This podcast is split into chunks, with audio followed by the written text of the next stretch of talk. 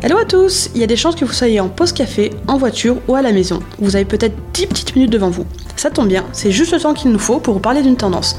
C'est la nouvelle pastille What's Inside du podcast Vibration by Dean Vibe. Hello Mathilde Salut Mathilde Alors oui, aujourd'hui on se retrouve pour un épisode spécial Mathilde et Mathilde. La team positivité. La team positivité, c'est ça. Alors aujourd'hui j'aimerais que tu m'en dises un peu plus sur un sujet que tu connais plutôt bien, la médecine esthétique. Les nombreuses études autour de la beauté que nous réalisons pour nos clients nous montrent que c'est un sujet en pleine évolution. Alors au premier abord, j'ai l'impression que tu vas nous parler de chirurgie esthétique, mais j'imagine que c'est un peu plus profond que ça. Est-ce que tu peux m'éclairer sur le sujet, s'il te plaît? Alors tout à fait, donc comme tu l'as dit, c'est un petit peu différent de la chirurgie esthétique. Comme son nom l'indique, la médecine esthétique, elle a pour but d'améliorer l'apparence physique. Donc ici, on va parler d'embellissement du visage et ou de retarder les effets du vieillissement cutané. Donc la médecine esthétique, elle peut être utilisée et sur le corps et sur le visage et elle se situe en fait entre le skincare et la chirurgie esthétique, tout simplement parce qu'en fait le skincare, il n'a pas les effets aussi profonds, rapides et durables que les effets apportés par la médecine esthétique et en fait la principale différence qu'on trouve avec la chirurgie esthétique, c'est qu'en fait une intervention de médecine esthétique, elle ne nécessite pas d'intervention chirurgicale, donc pas d'anesthésie euh, générale contrairement à la chirurgie. D'accord, est-ce que tu peux me donner quelques exemples? Les actes de médecine esthétique, ils emploient plusieurs techniques. Donc on a les injections, l'exfoliation, la lumière, le laser, le froid ou les ultrasons. Donc j'ai peut-être pas tous, euh, les décrire, mais, mais globalement en fait les, techniques de médecine esthétique les plus visibles, ce sont les injections. Donc on a les injections d'acide hyaluronique, de botox, qui sont principalement utilisées pour corriger et atténuer certaines problématiques esthétiques liées au vieillissement de la peau. Donc les ridules, les rides ou les taches. On a aussi les injections de Belkira Kibella, qui vont permettre en fait de redéfinir la mâchoire, de reshaper le visage et d'enlever le double menton sans intervention chirurgicale. On a aussi donc les peelings ainsi que les ultrasons qui vont lutter contre le relâchement cutané et apporter l'éclat du visage. Et du coup, qu'est-ce qui amène plus les consommateurs à se tourner vers la médecine esthétique que la chirurgie? Et à l'inverse, du coup, est-ce qu'il y a des limites à la médecine esthétique? Eh bien, tout à fait. En fait, les points forts de la médecine esthétique, donc ce sont les points que j'ai abordés tout à l'heure, donc concernant les résultats, ce sont des résultats beaucoup plus poussés que le skincare. Et un autre point qui est aussi une force, c'est le fait que la médecine esthétique, en fait, c'est un traitement non invasif. Donc ça ne nécessite pas nécessairement d'exclusion sociale. Typiquement, une consommatrice, elle peut aller faire ses injections le midi à sa pause déjeuner et revenir au travail l'après-midi sans problème. C'est aussi bien moins cher que la chirurgie esthétique et ça présente peu d'effets secondaires contrairement à la chirurgie esthétique. C'est quelque chose de plus accessible. Tout à fait. Et concernant les points faibles, ben, ce qu'on voit, c'est qu'en fait, généralement, les résultats apportés par les procédures de médecine esthétique, euh, ils ne durent pas longtemps. Donc, ça peut varier entre 6 et 12 mois, donc ça dépend du type d'intervention choisie. Mais généralement, les consommatrices, elles doivent revenir au bout de 6 mois pour soit se refaire injecter, soit pour refaire du laser, soit pour refaire des peelings, parce que les résultats, ils, ils ne vont pas au-delà. Et est-ce qu'il y a des, des précurseurs, j'ai envie de dire, des des figures peut-être qui valorisent euh, en, sens la médecine esthétique La médecine esthétique, elle a gagné énormément d'ampleur, notamment grâce aux influenceurs qui s'embellissent et qui se transforment grâce à ces techniques. Je pense notamment à Kylie Jenner, qui est très connue pour ça. Juste pour te donner un ordre d'idée, Kylie Jenner, elle a 311 millions d'abonnés sur Instagram et grâce à sa plastique, en fait, elle a créé des nouveaux standards de beauté, notamment ses lèvres qui ont vraiment lancé la mode des lèvres pulpeuses et plus affirmées. On voit sur TikTok que le hashtag Lip Injection y compte plus de 300 millions de vues où les filles en fait elles partagent ah leur, euh, leur euh, médecine esthétique journey, si je peux dire ça comme ça, où elles se font injecter, où en fait elles montrent comment ça se passe, elles montrent le avant après. Avant j'avais des lèvres fines, maintenant j'ai des lèvres pulpeuses.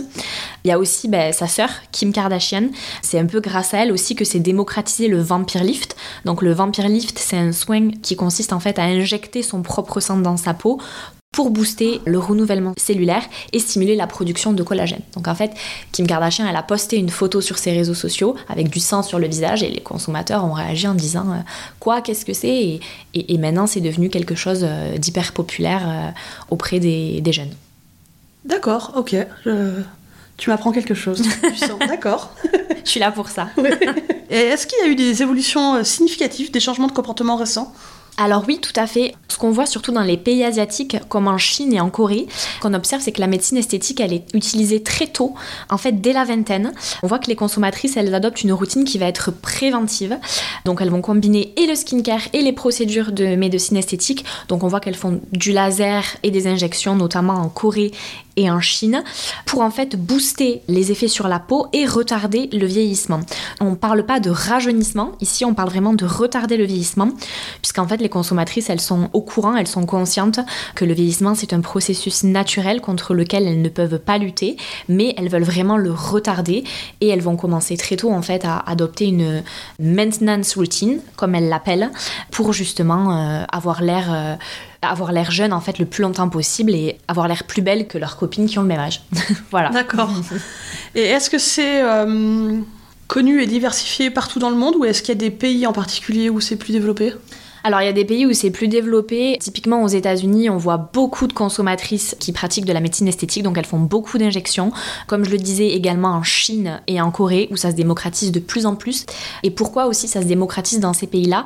Parce qu'en fait, c'est beaucoup plus accessible en termes de tarifs. Il y a souvent des promotions et c'est moins compliqué d'avoir un rendez-vous que dans les pays occidentaux. Et on voit également en France aussi que ces, pratiques se, se démocratisent de plus en plus. Bien sûr, un peu moins qu'aux États-Unis et que dans les pays asiatiques mais on voit certaines consommatrices qui, à partir de, de, 27-28 ans, se disent faudrait peut-être que je commence à envisager de faire euh, du botox ou de l'acide hyaluronique parce que je vois un relâchement sur mon visage. Euh, voilà. Et du coup, comment les marques de beauté s'insèrent un peu dans l'écosystème de la médecine esthétique? Alors, pour les marques, en fait, si on se place d'un point de vue de la médecine esthétique, ce qu'on voit, c'est qu'elles ont un gros potentiel d'innovation. Et en fait, elles peuvent penser à des produits qui auraient des effets surgery-like. Donc, ça serait du skincare qui apporte des résultats rapides et plus poussés. Donc, des résultats qui n'agissent pas seulement sur l'épiderme, mais qui viennent vraiment cibler le derme pour une action qui sera donc plus puissante et plus durable. Donc, pourquoi ce type de produit C'est une opportunité pour les marques?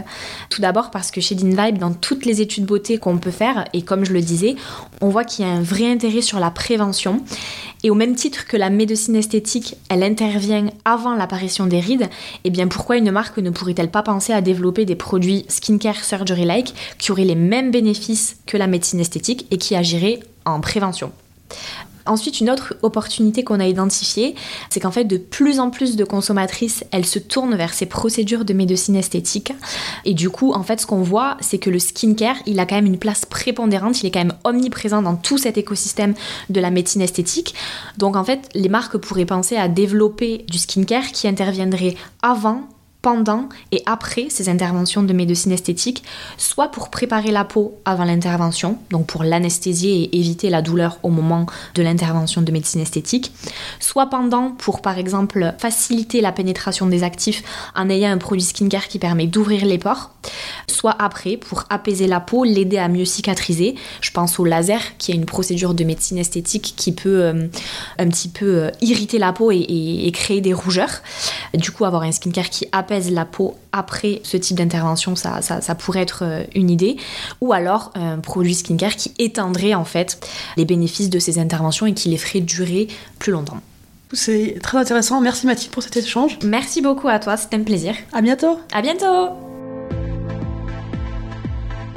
Chez DinVibe, nous n'avons pas de boule de cristal, mais nous avons développé une plateforme basée sur l'IA, DinVibe Detect, qui identifie et évalue les signaux qui façonneront le marché de demain. Pour en savoir plus sur DinVibe, retrouvez-nous sur www.dinvibe.com ou sur notre page LinkedIn. Et si vous avez aimé cet épisode, partagez-le avec vos amis et votre réseau. Vous pouvez aussi soutenir ce podcast en vous abonnant sur la plateforme de votre choix et en laissant un commentaire et des étoiles sur Apple Podcast.